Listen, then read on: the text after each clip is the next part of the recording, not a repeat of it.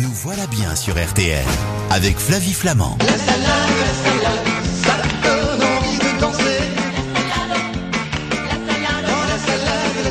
Je vous présente les révérends du Prince Albert. C'est un groupe de musique qui chante la salade. Vous ne connaissiez pas Youpi Non, je Voilà. ne connais pas, je vais écouter. Eh ben, vous écouterez en préparant toutes vos salades. Vous êtes chef et naturopathe, créatrice de la guinguette d'Angèle, et vous avez euh, vous signé un livre 365 recettes et conseils pour bien manger au naturel aux éditions Marabout. Bah, il n'y a rien de plus naturel qu'une salade si on choisit les bons produits. Exactement. Ouais. Qu'est-ce qu'on met alors pour une salade composée? Il y a toujours une base. Alors on peut mettre, alors on peut se, se formater, mais enfin, moi j'aimerais bien dire que la salade, on peut vraiment faire ce qu'on veut. Je suis d'accord. On peut avoir une salade que de pois chiches, on peut avoir une salade que de pommes de terre, euh, que de, de feuilles vertes, enfin vraiment comme on veut. Mais c'est vrai que c'est délicieux de faire des petits mélanges avec euh, des légumes crus, des légumes rôtis, euh, une petite base de, de, de, de lentilles par exemple ou de haricots et des herbes aromatiques à n'en plus finir. Comment vous les conservez, vos herbes aromatiques? Vous avez entendu ma conversation avec Alors j'ai entendu, j'étais passionnée, j'ai pris plein de notes d'ailleurs. Cool.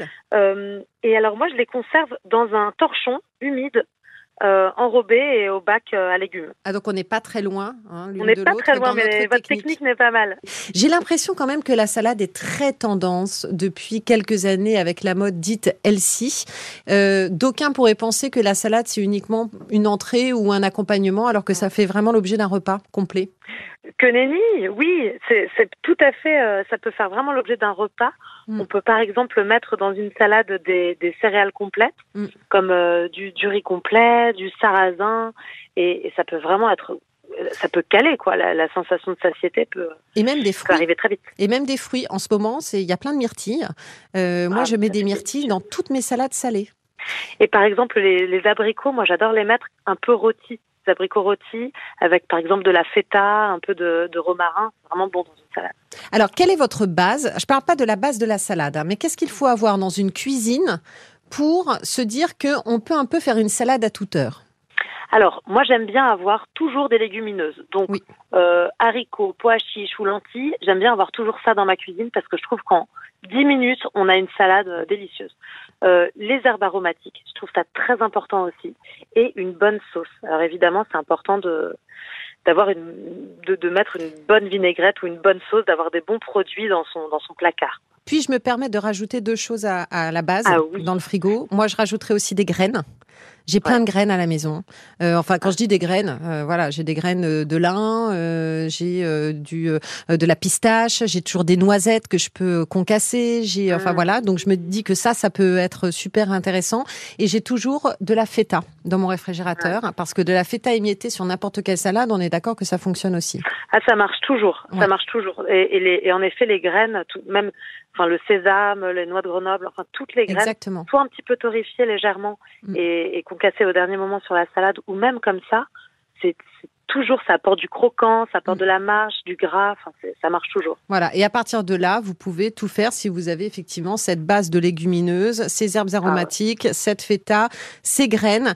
Euh, alors, qu'est-ce qu'on peut rajouter? Parce qu'on peut rajouter plein de légumes et de fruits, on l'aura compris, euh, de saison. Bien sûr. Alors là, on peut vraiment ajouter tous les légumes. On peut, on peut mettre, par exemple, du brocoli ou du chou-fleur à peine cuit, juste un peu croquant. Euh, on peut mettre aussi le, les choux chinois. Moi, j'adore ça, ce, ce, ce genre de produits qui sont un peu, un peu sucrés, très croquants. Mm. Euh, moi, j'ai- j'aime bien mettre juste du, du, un filet de citron, un peu de sauce soja, du gingembre râpé. Et avec un chou chinois, c'est directement un délice. Mm. On peut faire des sauces complètement différentes. Vous l'avez un petit peu souligné, les vinaigrettes. C'est vrai que euh, voilà, vinaigrette, on peut euh, on peut tout faire. Euh, Il y a plein de choses aussi. Il y a des bases en fait pour faire plein de sauces à la maison. C'est peut-être avoir des huiles différentes.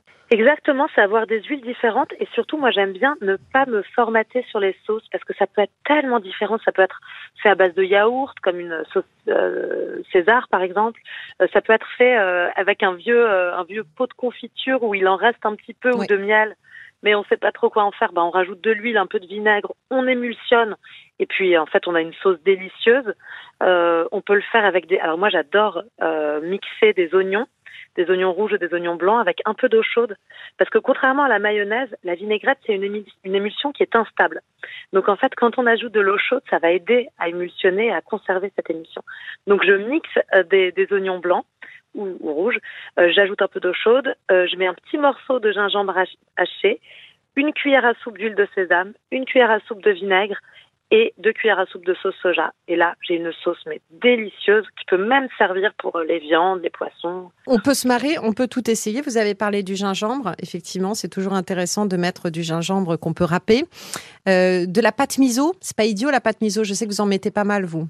Ah, c'est pas que c'est pas idiot, c'est que c'est complètement délicieux. Euh, dès, dès qu'on met de, Faut pas en avoir peur, hein. Faut le dire à nos auditeurs, c'est hyper simple. C'est une petite pâte euh, qu'on rajoute à l'huile comme ça. Exactement. On peut la trouver euh, dans les supermarchés maintenant ou dans les magasins bio ou spécialisés. Et en fait, on, on va l'émulsionner donc soit avec un peu d'huile, de vinaigre ou même de l'eau parce qu'elle est assez dense. Mm. Et ensuite, on rajoute un petit acide. Donc, encore une fois, c'est une question de, de, dosage, de, de saveur. Mm. Donc, on peut mettre un filet de, de, jus de citron, par exemple. Ça donne un goût, ce qu'on appelle le goût umami, ah. la, la, la, la, fameuse saveur euh, japonaise et, ça rend un peu tout délicieux finalement. Vous savez, tout le monde me regarde en me disant il faut rendre l'antenne. Moi, je suis là, je pourrais parler avec vous pendant des heures. et notamment de la sauce tahini aussi parce que c'est délicieux, c'est de la pâte de oh sésame et vous mettez un petit peu d'eau, un peu de citron, un peu d'ail et tout et c'est très très bon. Mais enfin bon, tout ça on le retrouve sur votre page Instagram, ma chère Angèle aussi. Merci beaucoup Angèle Ferremax, c'était une super conversation. J'avais l'impression d'être à table ou à la cuisine avec vous. Je vous embrasse bien fort.